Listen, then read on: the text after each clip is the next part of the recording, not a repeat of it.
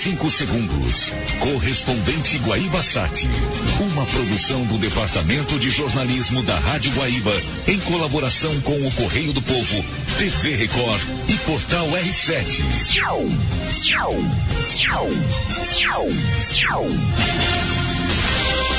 Lila Vieira e Sinara Félix. Confira nesta edição. STF aprova a criminalização da homofobia. General Luiz Eduardo Ramos assume Secretaria de Governo. Parecer do relator prevê economia menor em 10 anos. Marco Aurélio diz que Moro não tinha vocação para juiz. Este é o correspondente Guaíba, editado pelo jornalista Erington Zequir, com chefia de reportagem de Ricardo Ponte.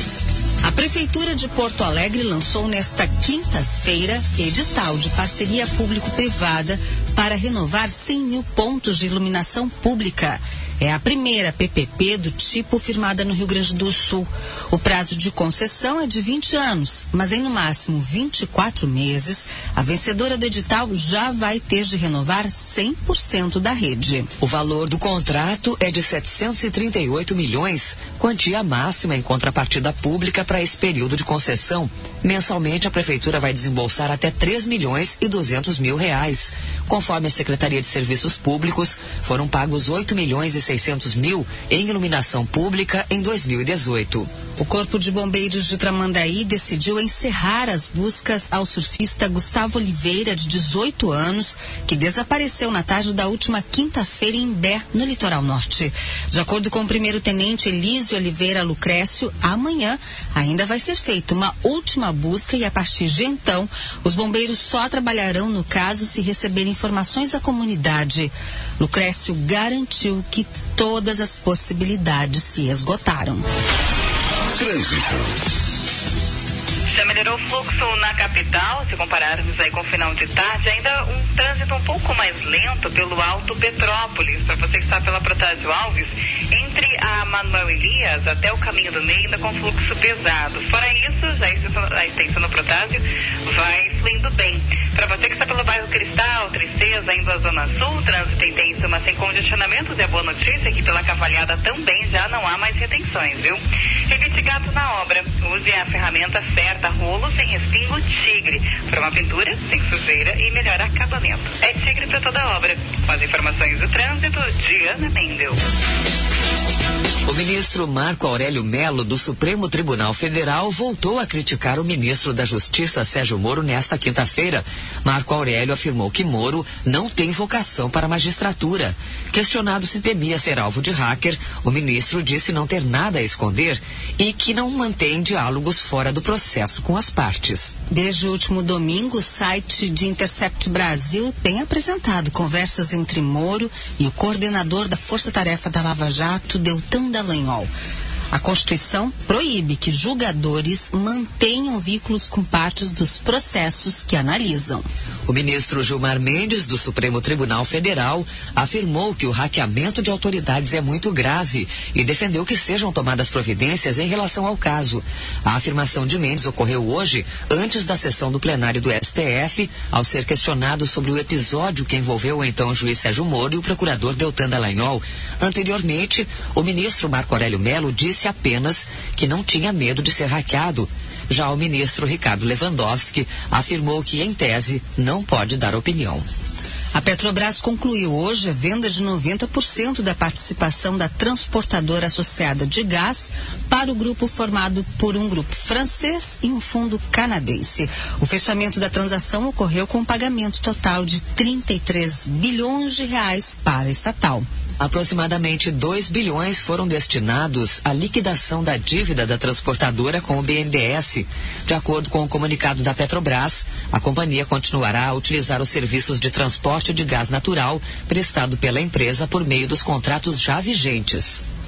O Ministério da Educação propôs aumentar de 10% para 15% o repasse da União para o Fundo de Manutenção e Desenvolvimento da Educação Básica. O aumento, segundo o MEC, seria feito ano após ano na ordem de 1%. A pasta também manifestou apoio ao projeto em tramitação na Câmara, que prevê alterações para o Fundeb. Atualmente, o fundo é responsável por 63% dos recursos aplicados na educação básica. Para este ano, estão previstos repasses de 14 bilhões de reais. A Agência Nacional do Petróleo publicou nesta quinta-feira, em edição extra do Diário Oficial da União, proposta de edital para o leilão de cessão onerosa.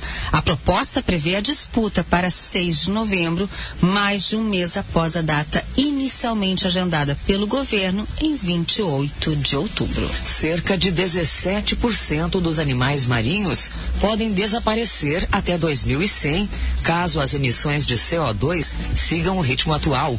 O alerta foi feito por organização internacional que estuda as consequências do aquecimento global. Segundo a entidade, que reúne pesquisadores de quatro continentes, o estudo considera apenas os efeitos do clima, sem incluir outros fatores como a pesca predatória e poluição, que teria grande impacto na biodiversidade e na segurança alimentar. Previsão do tempo. Nesta sexta-feira, o tempo não muda. A previsão é do avanço da instabilidade entre áreas de fronteira com o Uruguai, entre o sul e a campanha, e grande parte do Rio Grande do Sul com sol, variação de nuvens. O tempo segue abafado, com máximas entre 28 e 30 graus no Vale do Rio Pardo, Grande Porto Alegre, região das Missões. Da Metsu Meteorologia, Estel Cias. Em Porto Alegre, tempo parcialmente nublado. Agora na rua Caldas Júnior, 22 graus. O deputado Samuel Moreira, do PSDB, relator da reforma da Previdência, apresentou hoje na Comissão Especial da Câmara, criada para analisar o assunto, o parecer que flexibiliza a proposta enviada pelo governo Jair Bolsonaro. O parlamentar tucano começou a leitura do relatório no início da tarde. Inicialmente, a previsão era de que ele leria as 159 páginas do parecer. Foi acordado, porém, que apenas o voto seria lido cerca de 30 páginas. Ao final da apresentação, o presidente da comissão, Marcelo Ramos, do PL, concedeu a chamada vista coletiva, prazo de duas sessões para que os integrantes da comissão possam analisar o conteúdo do parecer. O relator retirou do texto itens como a validade da reforma para estados e municípios, adoção do sistema de capitalização e mudanças no benefício de prestação continuada. Também foi reduzido o tempo mínimo de contribuição para mulheres se aposentarem, com 15 anos. As alterações propostas por Samuel Moreira vão alterar a previsão de economia calculada pelo governo federal.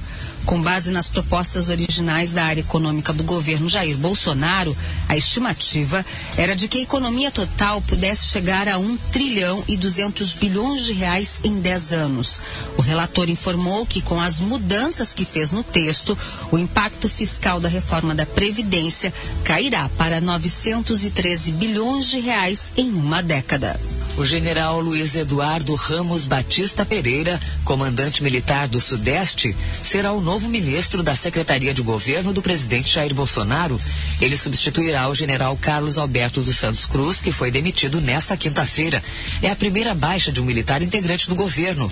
Santos Cruz foi alvo em maio de ataques do ideólogo Olavo de Carvalho, avalizado pelo filho do presidente Carlos Bolsonaro. O Supremo Tribunal Federal aprovou nesta noite utilizar legislação de crimes de racismo para punir homofobia e transfobia. Foram oito votos a favor e três contra. A proposta prevê ainda que o Congresso crie leis específicas para o tema. Votaram contra os ministros Ricardo Lewandowski, Marco Aurélio e Dias Toffoli. Os demais membros do STF votaram a favor de criminalizar a homofobia. Ouça novamente o correspondente Guaíba nesta sexta-feira, às 7h50 da manhã.